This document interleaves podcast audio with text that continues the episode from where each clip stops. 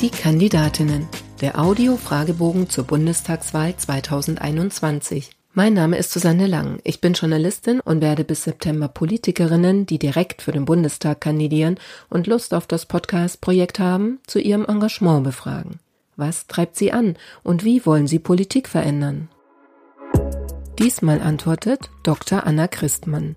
Geboren 1983, Promotion und Magister in Politikwissenschaft, Nebenfächer VWL und Mathematik, von 2013 bis 2017 Referentin im Wissenschaftsministerium von Baden-Württemberg, seit 2017 Mitglied des Deutschen Bundestags und Direktkandidatin für die Grünen im Wahlkreis 259 Stuttgart 2. Frau Christmann, wann war für Sie klar, ich möchte Abgeordnete im 20. Deutschen Bundestag werden? Ja, dadurch, dass ich ja schon im Bundestag bin, ähm, war das äh, natürlich ein Prozess in der ersten Wahlperiode, den ich so durchgemacht habe. Man ist dann neu dabei und lernt die ersten vier Jahre mal den Bundestag kennen und dann überlegt man irgendwann, hm, will man das eigentlich weitermachen oder nicht? Und äh, ich finde aber, man äh, lernt natürlich so viele Dinge erst in den ersten vier Jahren und beginnt so viele Projekte, äh, dass es dann äh, schon kribbelt, dass man die natürlich gerne auch weiterverfolgen und gerne weiter dafür sorgen möchte, dass sie dann auch umgesetzt werden. Äh, vielleicht ja auch mal in einer neuen Konstellation und äh, die Chance wollte ich mir natürlich nicht nehmen lassen. Und es war aber so ein bisschen ein Prozess über die Wahlperiode und äh, jetzt dann im letzten Jahr war es dann für mich dann irgendwann klar, als ich das dann auch meiner Partei mitteilen musste. Gibt es ein Herzensprojekt oder haben Sie ein Beispiel für diese Art von Projekte? Mm, ein Projekt äh, ist äh, vielleicht was, was auch als Herzensprojekt gilt, ist das ganze Digitalisierungs- und Frauenthema. Ähm, das finde ich ja immer sehr spannend. Digitalisierung ist ja eins meiner Themenfelder und mich treibt wahnsinnig um, dass da so wenig Frauen unterwegs sind. Ich denke immer, ähm, Frauen äh, sollten genauso die Welt gestalten wie Männer und äh, wollen es ja auch, aber bei der Digitalisierung klappt das noch nicht so richtig. Und ähm, da habe ich tatsächlich eine interfraktionelle Gruppe auch mitgegründet, die sich darum kümmert. Und wenn da auch Früchte daraus entstehen die nächste Zeit, da würde ich mich schon sehr darüber freuen.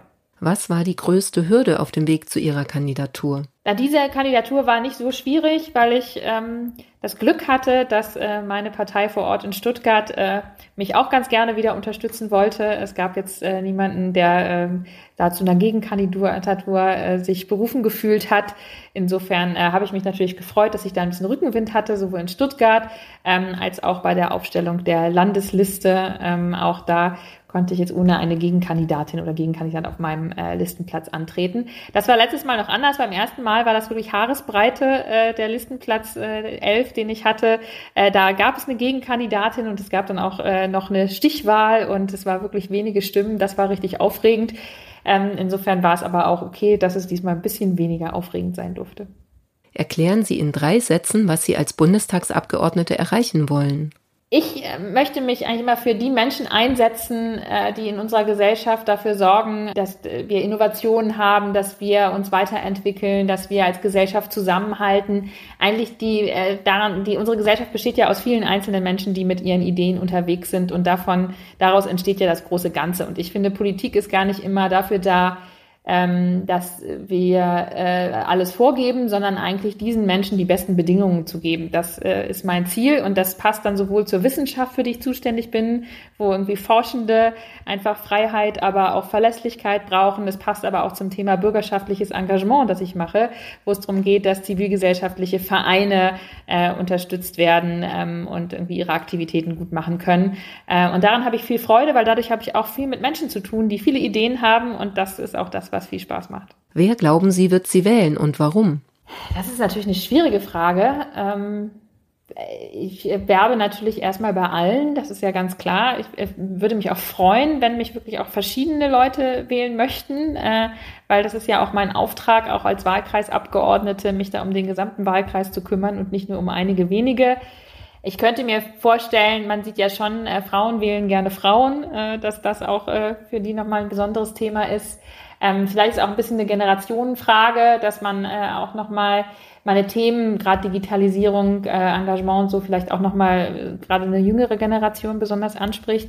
Aber ich möchte eigentlich äh, wirklich versuchen, natürlich alle zu erreichen, äh, weil das ja auch ganz wichtig ist, dass man nicht ähm, gerade beim Thema wie Digitalisierung zum Beispiel da zu so einem Digital Divide kommt, wie man oft sagt, äh, dass andere da nicht mehr mitkommen, sondern mich schon auch dafür einsetzen, dass gerade wenn sich Dinge ähm, verändern und man nicht mehr persönlich irgendwo hingeht, sondern das digital macht, dass das äh, auch für alle erreichbar ist. Insofern werbe ich auch um die Stimmen von allen. Ihr bisher größter politischer Erfolg war? Also hier sind ja Opposition auf Bundesebene. Insofern ähm, sind natürlich die Dinge, ähm, sind es nicht die großen Dinge, die man umsetzen kann, sondern es sind, glaube ich, eher die kleinen. Äh, und das finde ich ist dann schon ein toller Erfolg, weil man merkt, dass man bei äh, der Umsetzung von äh, Projekten der Regierung bei bestimmten Punkten immer wieder nachhakt, dass die sich dann plötzlich am Ende mal doch noch ändern. Und das sind dann eher so viele kleinere Erfolge, äh, sowas wie bei einer Forschungszulage für Unternehmen, dass die das jetzt auch abrechnen können, wenn sie das in Kooperation mit einem Institut machen zum Beispiel. Das klingt total technisch, ist aber für die Unternehmen eine ganz relevante Frage und sollte erst anders kommen. Und äh, das ist auf unsere Nachfragen hin dann verändert worden. Und das finde ich ist dann ein schöner politischer Erfolg. Daneben sind natürlich die Erfolge für mich jetzt äh, wirklich viele äh, Ideen, glaube ich, ganz gut kommuniziert zu haben, von denen ich hoffe, dass die dann jetzt nicht nur noch in der Schublade liegen, sondern auch in äh, Umsetzung kommen. Wir haben zum Beispiel den Vorschlag für eine neue Innovationsagentur ähm, erarbeitet, äh, eine sogenannte DINOVA ähm, und äh, das ist, glaube ich, dann gut, wenn es solche Konzepte gibt, äh, die wir dann hoffentlich äh, in einer nächsten Wahlperiode vielleicht auch umsetzen können. Welche Ecken sollte man in Ihrem Wahlkreis einmal gesehen haben? Ja, also ich trete natürlich im schönsten Wahlkreis der Republik an, das ist ja ganz klar. Und äh, innerhalb von Stuttgart der, äh, in dem die ganzen Weinberge liegen. Äh, das ist besonders schön. Da äh, empfehle ich allen, wenn sie mal in der Gegend sind, mal eine Weinwanderung zu machen. Äh, traumhafte Sicht auf den Neckar und dabei noch ein äh, gutes Glas Wein in der Hand. Das macht wirklich Spaß. Was nervt Sie in Ihrem Wahlkreis am meisten? Ja, Stuttgart ist ja nun bekannt dafür, dass äh, die Entscheidungen in der Stadtplanung in den letzten Jahrzehnten nicht immer die besten waren. Äh, große Straßenschneisen äh, gehen mitten durch die Stadt und teilen zum Teil auch wirklich einzelne Stadtbezirke so wie in zwei Hälften, weil man kaum drüber kommt.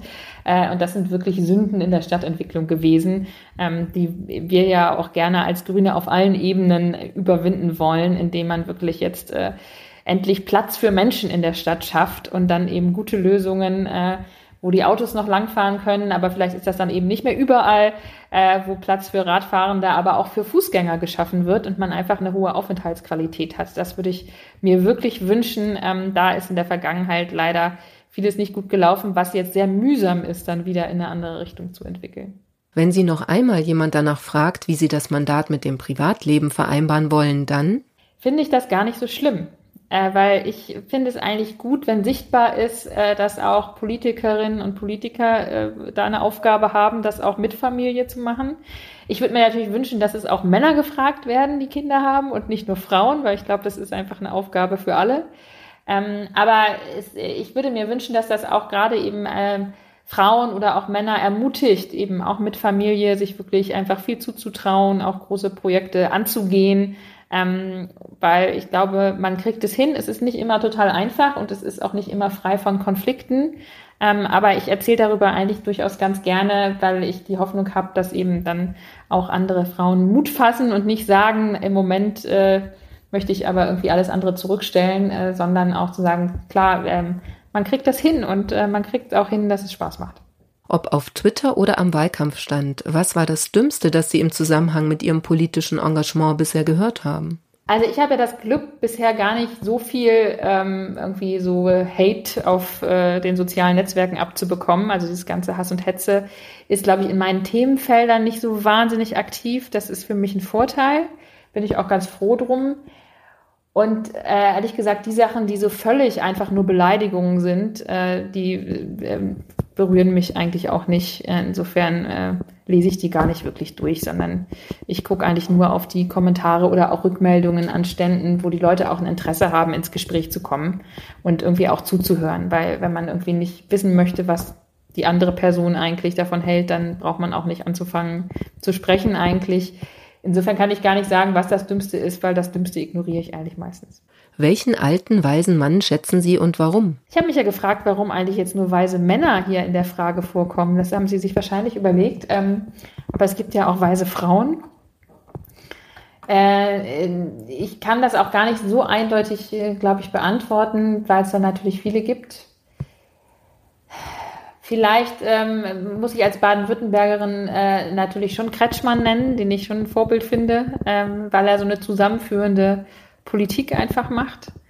Ähm, das ist das, was, was ich da eigentlich am faszinierendsten finde, dass es ihm wirklich um so einen gesellschaftlichen Zusammenhalt geht und da eben auch wirklich Parteifragen dann hinten angestellt werden. Und das ist auch ein bisschen meine Grundphilosophie von Politik. Die Frage ist eher geschlechterversöhnend gemeint gegen die Stereotype.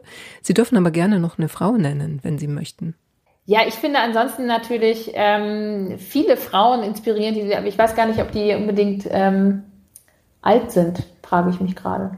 Ähm, insofern, ähm, nee, bleibe ich jetzt einfach dabei.